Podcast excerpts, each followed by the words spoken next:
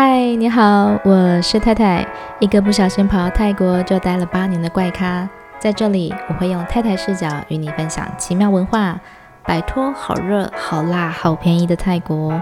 我想用真实生活与你聊一聊。欢迎收听太太太想说。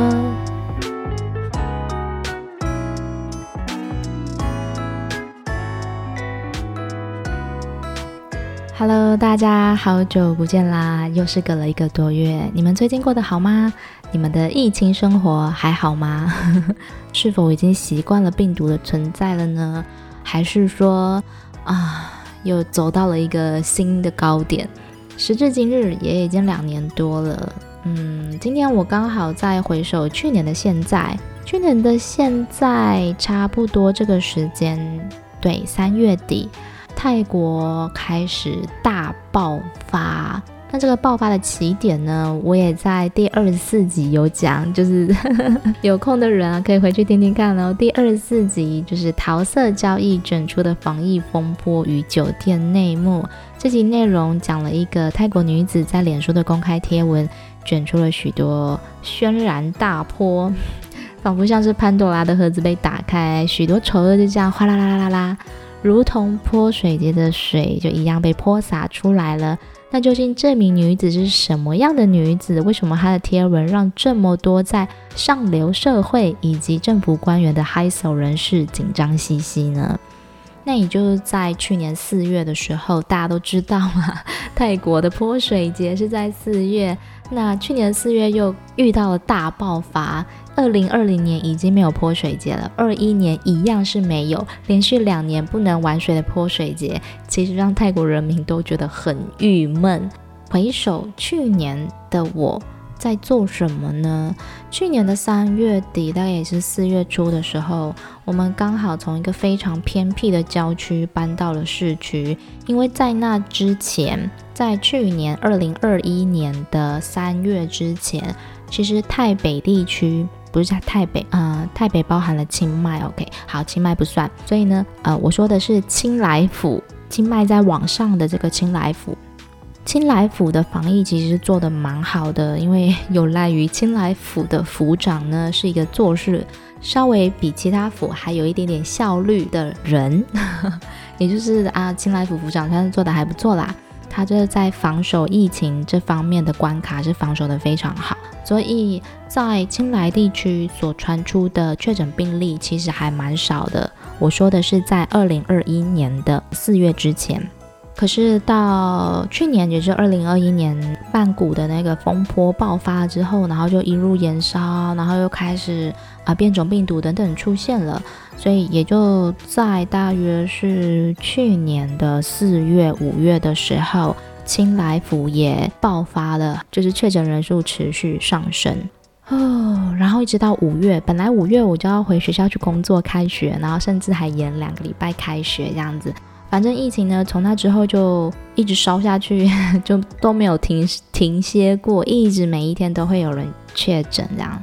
所以到了现在，社会上的氛围还是一样这么紧张兮兮嘛？已经过了两年多了，其实泰国人对于疫情有一点 不啊，就觉得很很无聊，也有点反感了，因为太多事情不能做了，连续两年也不能玩水。那今年的泼水节又快到了，现在我录音的时刻是三月十七号，离泼水节还有大概一个月的时间。今年的泼水节又会怎么过呢？其实我也蛮好奇，今年泰国的泼水节会是什么样的景象。嗯，我想我到时候可能会在 IG 上做一些分享吧。OK，所以今天这一集内容主要分享的就是一起生活。在疫情之下，这两年多来，我自身的经历、身边确诊的人，然后还有我的心态转折，以及现在泰国对于疫情的态度是什么？现在泰国政策又是怎么样的呢？就让我们继续听下去吧。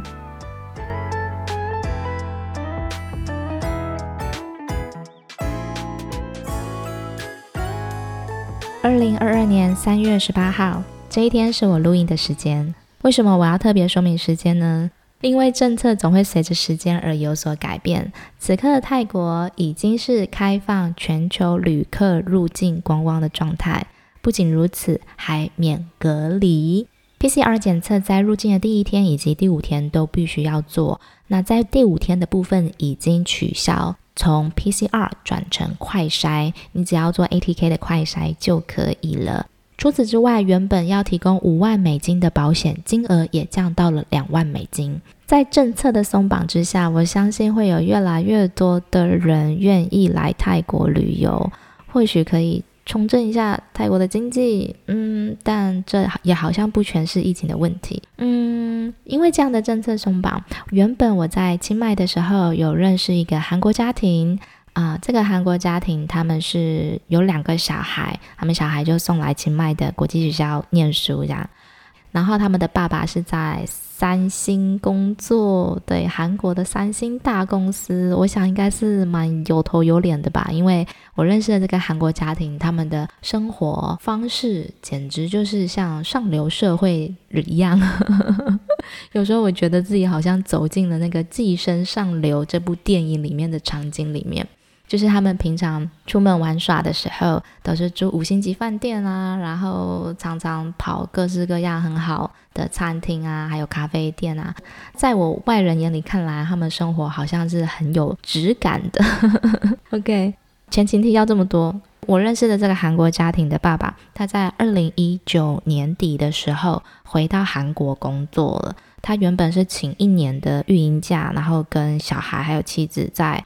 泰国的清迈过了好一阵子很 surprise 的生活，然后在二零一九年底的时候，觉得啊，请假请太久，然后必须要回去韩国的三星上班了。于是他在二零一九年底的时候就回到韩国工作，老婆呢以及小孩就继续留在清迈，小孩就是读书嘛，然后老婆就是顾小孩这样子，所以就一家分离的状态。殊不知，在二零二零年的年初，就是疫情大爆发啦。原本说好可以半年或是三个月就回来一次的这位韩国爸爸呢，他就因此而受困，一困就困了两年。那我在前一阵子，也就是三月初的时候，从他们的 IG 分享看到，哇！就是这个韩国爸爸终于隔了两年，然后回到清迈看他的小孩，因为在这两年时间，他的小孩其实都非常想念他爸爸。然后两年的时间其实也很长诶，小孩都已经长得很高，然后变化得很快。那我看就是韩国妈妈她所分享的影片，就是小孩们在清迈的机场接机，还自己做的那个招牌，还有旗子，就在接机口，然后等着爸爸来。然后那个韩国爸爸他就是 一下飞机就可以马上看到他的小孩，因为入境免隔离，看到他们就是彼此拥抱的画面，我觉得很感动。终于隔了两年，他们可以再度见面，可以再度见面，我想跟政策的松绑也有蛮大的关系的。就像我一直也很想要回台湾，可是我真的没有办法跟一个两岁多的半兽人隔离两个礼拜十四天，都只能待在室内，因为我儿子实在是非常需要户外活动的一个小孩，就每天我都要照三餐遛他，像小狗狗一样。总之，随着泰国的政策松绑，开放全球人士入境的同时，疫情真的好转了吗？泰国目前。甚至还是升级的，在前阵子升级到四度警戒，且每天确诊人数还是上万人。疫情真的好转了吗？如果单单就确诊的数字来看的话，疫情并没有好转，确诊人数还是这么多。可是为什么政策就这样子松绑了呢？入境管制的松绑与确诊人数是否成正比呢？刚好在前几天，我看到了 Vision Thai 看见泰国的街访影片，而在这一段街访当中，他们主要就是问泰国人与病毒共存，你的感觉是什么呢？疫情到现在已经两年多了，你有什么看法以及感受？还有对泰国目前升四级警戒的看法又是什么？以及你会赞成完整接种疫苗入境就免隔离吗？如果以后出国都免隔离了，你最想要去的国家是哪里？在目前的 Omicron 爆发的状况之下，其实每天确诊人数都是天天破万，而且我自己身边有很多人都确诊了。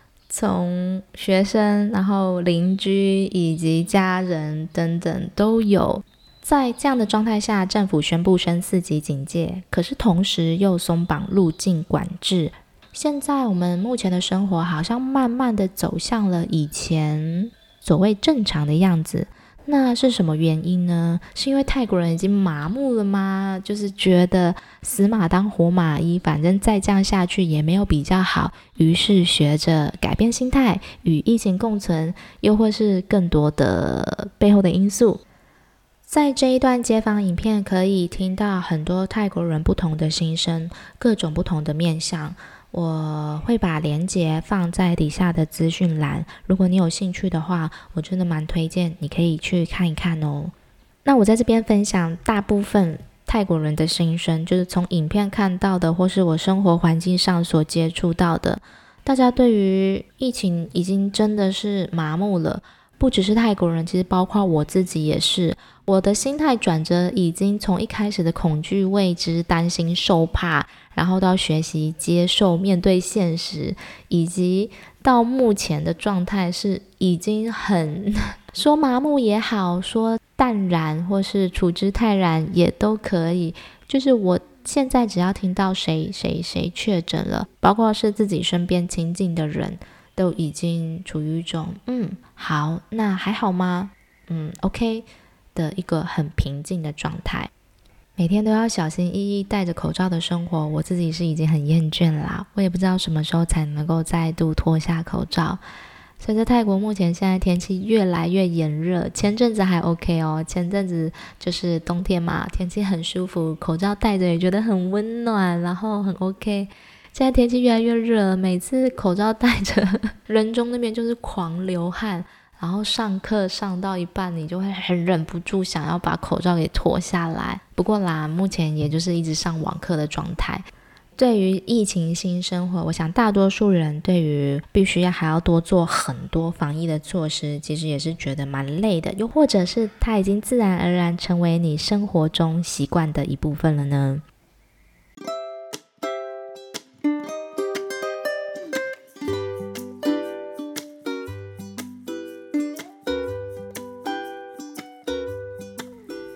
目前比较多人讨论的就是关于完整接种疫苗后入境免隔离的这件事情。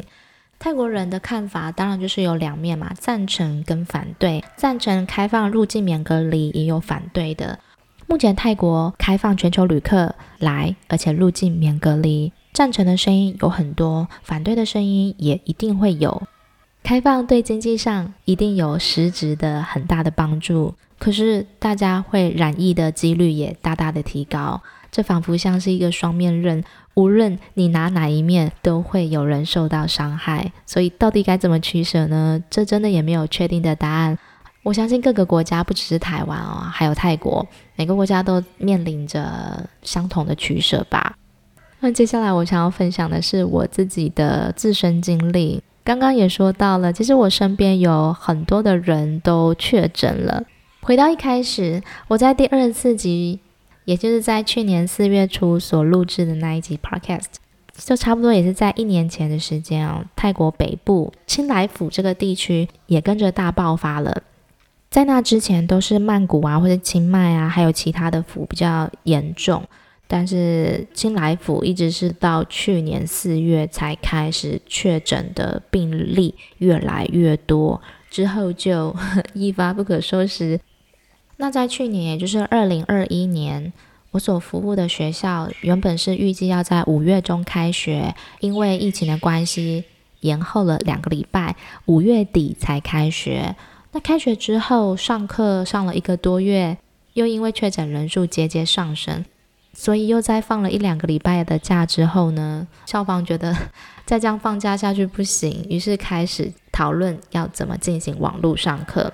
也就是差不多在去年七八月的时候，我们都开始学习如何网络授课。对我来说，其实我之前从来没有在网络上教学过。网络授课对我来说也是一个疫情之下所学会的新技能。因为如此，我开始去学习的是如何使用 Google Meet 上的一些功能，比如说白板啊，或是什么的。也试着去学习说如何在网络上课跟学生们互动，而且在看不到对方的状态下，还要去 引起大家的回应以及兴趣，其实是跟实体的教室教学是蛮大的一个不同。但其实我还蛮享受这个学习新技能的过程，因为就把它当做是一个很有趣的事情来实验。也就是因为如此，所以我在。呃，之前去年吗？去年开始，我曾经在 IG 上面开过两场直播，就是因为 网络授课让我开始面对镜头，好像比较可以感觉比较自然，而且就是好像也可以在大家面前自嗨、自言自语这样子。好，我我有点扯远了哈。好，所以在去年七八月的时候，差不多开始网络上课，我们那个时候都还没有打过疫苗。第一剂都没有，对，完全是零疫苗的状态。嗯，其实那个心里还是蛮恐惧的。在这个时候，我先生的家人传出了确诊，而且第一个出来之后，第二个、第三个，那个时候我们真的心情非常的差，很低落，觉得怎么可以这样呢？他们当然也会自责说：“哎，我自己没有做好防疫措施，然后影响到家人，也影响到生意，就是。”因为我先生那边是有开店做生意，就是卖一些吃的，简单的吃食，那也因此这样子被停业了两个礼拜，然后很多人身边的人，对，包括我先生，被迫去做 PCR 检测。去年也就是二零二一年七八月那个状态，整个社会氛围很紧张，包括我们自己都是处在一个很很恐惧，然后也很害怕。处在一个很混乱的状态，我们都不太知道该怎么办。然后又是这样被迫隔离了两周嘛，在家跟小孩，哇，那真的是很大的一个考验啊！幸好日子也都过去了，然后幸好刚好那个时候学校也是网络上课，所以我也就乖乖的待在家。嗯，一直到去年的十月，我们开始打了疫苗，第一季、第二季两季都打了之后呢，好像心里也才比较踏实，比较稳定一点。面对的确诊人数也不再这么害怕，也不会像以前这么战战兢兢的每一天去刷新哦，今天有多少人，今天有多少人这样子。到了去年底的时候呢，我们的心态就真的已经转换成为另外一种，应该是时候要学着与它共存了。而且我们也不再这么担心受怕了。我们原本很担心会因为家人确诊的关系，然后影响到生意。那再度开店之后，生意会不会一落千丈？就没有人敢来这里吃东西，大家都很害怕等等之类的担忧。其实呢，事实上是没有，也或者是说，在这个地区，嗯，其实。到处都有确诊的人传出，大家也好像慢慢的习以为常。于是，就算说这家店它传出曾经确诊，但是大家还是会依然捧场。所以，也就是很感恩的，就是我我先生家人所经营的店，并没有因为确诊而受到影响，反而生意好像还比以前更好呢。所以，一直到了去年底，我们全部的人都打完了两剂疫苗之后，这个心情就已经慢慢的从原本悬着、悬空的状态，好像慢慢慢慢快要降落到地面，比较踏实的感受。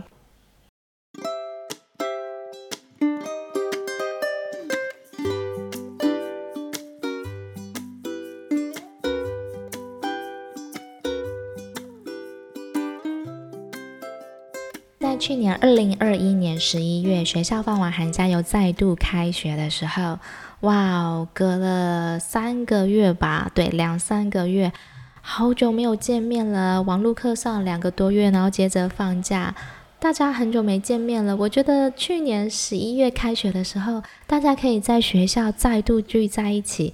见面上课的感觉真的很好，学生仿佛好像也因态度变得更积极认真了。就是你曾经失去过后，或者是你曾经没有了之后，再度回来，你会觉得很很想念、很感恩，而且会觉得很特别的珍惜吧，就是这种感觉。当然啦，病毒并没有这么简单的放过大家，好吗？在嗯回到学校上课，大概有两个月之后，也就是在去年年底十二月的时候，你知道吗？新年假期来到了耶！新年假期大家都会去跨年呐、人口的流动，人口的流动又代表着病毒的流动。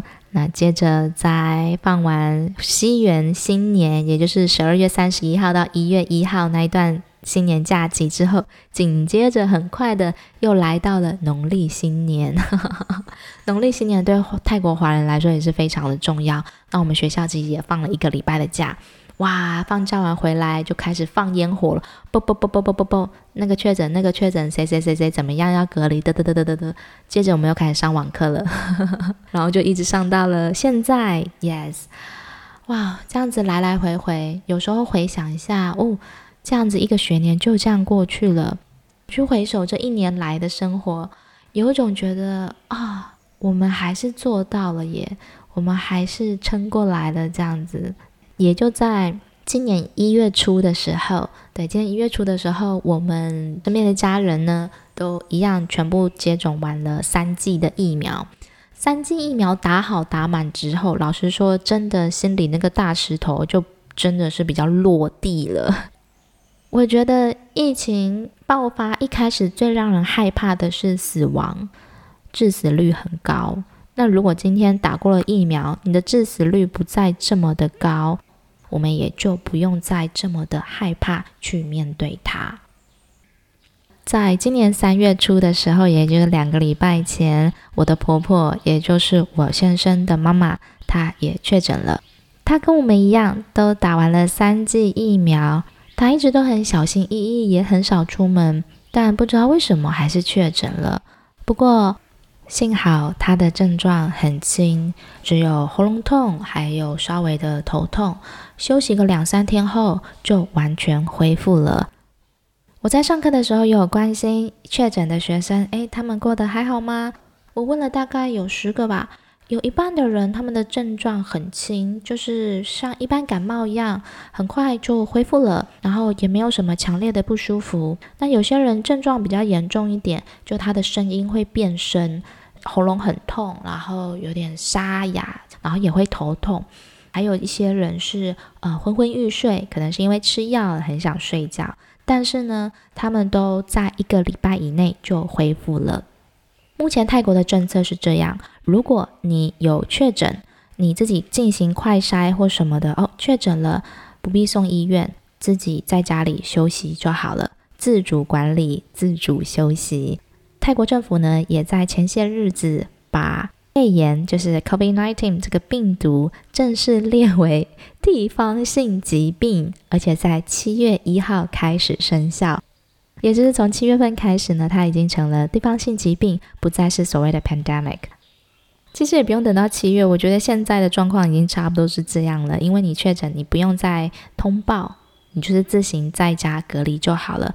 要通报的只有七大疾病患者，如果你是有糖尿病，还有什么等等之类，就是他有列出七个疾病。如果你本身具有这个七个疾病的患者，你确诊的话，就必须要去医院通报，然后休息，因为这七个疾病的患者他是处于高危险群嘛，所以还是必须要住院观察治疗。泰国目前状况是与病毒共存了吗？又或者是说对病毒感到麻木而？不得不赶快展开新的生活。两年多了，我不知道大家的心态目前是怎么样呢？嗯，准备好与病毒共存了吗？又或是要继续力抗清零呢？无论是哪一种选择，都有它的难处。无论在面对什么样的选择之下，都有必须承担的风险存在。不知道大家对于开放入境免隔离有什么样的想法呢？你会赞成台湾开放入境免隔离吗？又或者是你觉得什么时候应该可以了呢？如果入境可以免隔离了，你最想去的国家又是哪一个呢？欢迎你留言分享对于这一集内容的看法，也可以告诉我你最想去的国家是哪一个呢？你可以选择在 Apple Pocket 上留言，也可以透过 IG 追踪留言的方式来告诉我。我的 IG 账号是 T A I C O U N T R Y 泰 Country 太太太想说，其实我呵呵 其实我最近又有想要改名称嘞，大家还记得吗？如果你是一开始听的话，会发现我的 podcast 名称一开始叫“太太太乡下”，因为那个时候我住在一个非常乡下、非常偏僻的地方。后来搬家了，搬到市区，然后我就觉得，哎，好像可以做一个改变，我就改名成“太太太想说”。那现在呢，我就觉得随着我的生活啊，又过了这样子一年忙碌，然后很扎实的一个充满高潮起伏的心情转折的一年，就觉得，哎，我我又想要换一个名称了。我觉得“太太太想说”有点五个字，好像有点太饶舌。我想说，是不是可以直接简化成三个字，就是“太想说 ”。如果听众朋友们你有什么想法的话，拜托也请你告诉我一下，你觉得“太太太想说”还是“太想说”，又或者是另一个名称呢？或是根本也没有必要换，你也是哈，反正人不要换就好了，是吗？OK。节目最后呢，我要来分享一下我在 IG 线动上问大家说，在疫情生活的期间，你们所学会的新技能有什么呢？因为我在准备录制这一集节目的时候，其实我蛮想，我一开始的想法想要录一些学生们的心声，就是对于这一年这样子网络上课、实体上课来来回回起起伏伏的学习状态。可是呢，因为时间的关系，还有一些课程安排的关系，就没有那么多时间，所以我就没有机会去访问学生。那我就想啊，好奇大家听众朋友们的你们，你们的想法又是什么呢？于是我在 IG 线动上问大家，你在疫情期间所学会的新技能是什么？我先分享我自己的，我自己第一个就是网络授课。刚刚在节目前面有提过，第二个就是厨艺进步。我本来就是一个会煮饭的人，是但是好不好吃就是另当别论啦，每个人感觉不一样。反正我煮什么，我老公都说好吃。好，这不是重点，重点是呢，厨艺进步是煮咖啡、做甜点，还有做饼干。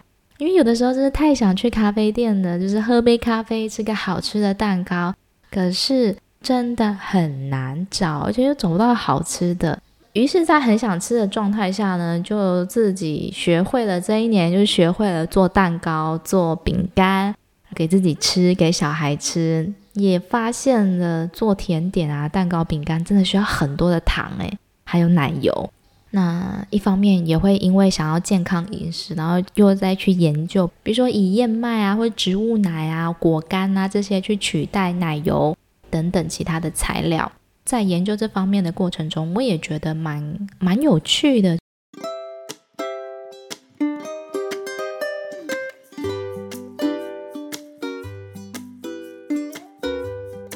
接下来呢，我就要来回复在线动上回复我的朋友们，大家每一个人的答案都不同，非常有趣。首先是，嗯，Jerome，他说耍孤僻。发现原来人生不一定需要这么多的社交生活。对啊，我想这个大家都很有同感，对不对？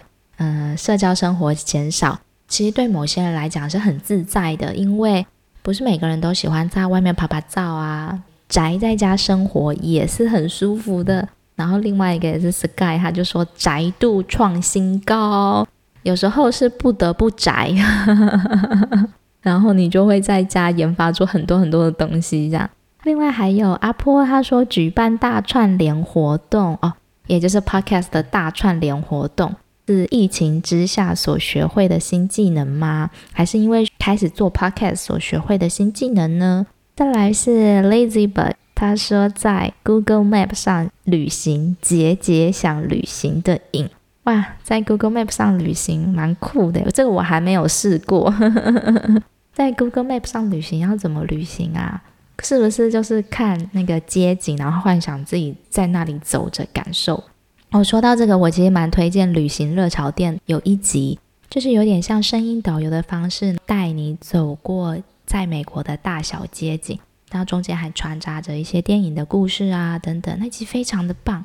那一集内容是第几集？我来找一下。好，这是旅行热潮店的第八十六集。从恋下五百日到越来越爱你，电影里故事发生的事，洛杉矶市中心 （Downtown LA）。Yes，我真的很喜欢这一集，它很有一种好像我听了一场声音电影的感觉，非常非常的棒，嗯，推荐大家去听。接下来还有朋友回复说，疫情期间学会的新技能有玩股票、IG 发文、料理技术变强、EQ 调节能力变快，还有一个是画鼻影。我看到画鼻影这个答案，我这个大笑哎，因为现在都要戴口罩嘛，有的时候啊，我出门去上课的时候，我也想说，哎，反正都戴口罩，我也不用化妆。虽然说我平常也没有化妆的习惯。但是就是会上一些基本的，然后眉毛这样子，我就觉得现在戴口罩，其实你只要画眉毛就好了耶。画鼻影是为了要让鼻子看起来高一点吗？那是不是只要画上半部就好了？就这个答案真的太可爱了。还有玩股票是因为疫情的关系吗？还是说本来就有在玩股票？还是借由疫情期间的起起落落？从股票当中赚到了不少钱呢。好，以上非常感谢听众朋友们的回答。看来每一个人在这一段期间里所学会的新技能都不太一样，但我想一样的是，都很希望可以看到病毒的尽头吧。它究竟什么时候才可以让大家回归到以前的生活呢？或许完全回不到以前，但什么时候才可以再度有往来？国与国之间，人与人之间，又或是其他很多很多的方向。嗯，前几天我问了我老公一个问题，我说：“你会不会很害怕失去？”他问我失去什么？我说：“因为现在拥有了，所以我会很害怕失去。”尤其是在最近这段期间，看着新闻，俄罗斯跟乌克兰的新闻的时候，有的时候我真的会很很害怕。就像人在面对死亡的时候，又或者在面对恐惧，都是一样的，因为未知而感到害怕吧。肺炎病毒一开始最让人害怕的就是束手无策、突如其来的死亡。因为拥有了，所以会害怕失去。常常我在睡觉前看着儿子睡着的小脸庞，我其实每天睡觉前我都会看一看他，就是凝视他的脸，熟睡的样子，会感到很幸福。然后一方面也觉得也会害怕失去，特别是现在的这种状况。回首这一年，我觉得无论是肺炎的病毒啊，还有战争啊，或是时事的变化。常常会让人有种，真的会很害怕的感受。有时候面对这种害怕，但是不知道该怎么去排解，就会不知不觉地陷入一种低潮的状态。但在很勇敢的时候，你又会觉得自己处在高潮的状态，也就是你觉得你可以好好的去面对所有的一切，这样子。就我这两天会有种感受是，就像海浪一样起起伏伏、高高低低。在高潮的时候，会觉得一切都很好，很很充满力量，然后我可以好好的去面对所有的一切。但在心情低潮的时候，又觉得哇，我很害怕，或者是我很恐惧，我觉得很难过，好等等之类的，就这样子起起伏伏，起起伏伏。那个情绪的起伏，不是说像云霄飞车很大的那种，但也是会让人，嗯，该怎么说呢？我觉得这集结尾好像变成老人在说话，反正我一时之间也不知道该怎么表达。真心希望能够听到这一期节目，最后就是听到现在的每一个你，都是处在一个平安、健康，而且可以好好生活的状态。最后呢，一样祝福你今天过得很好，Have a good day，拜拜。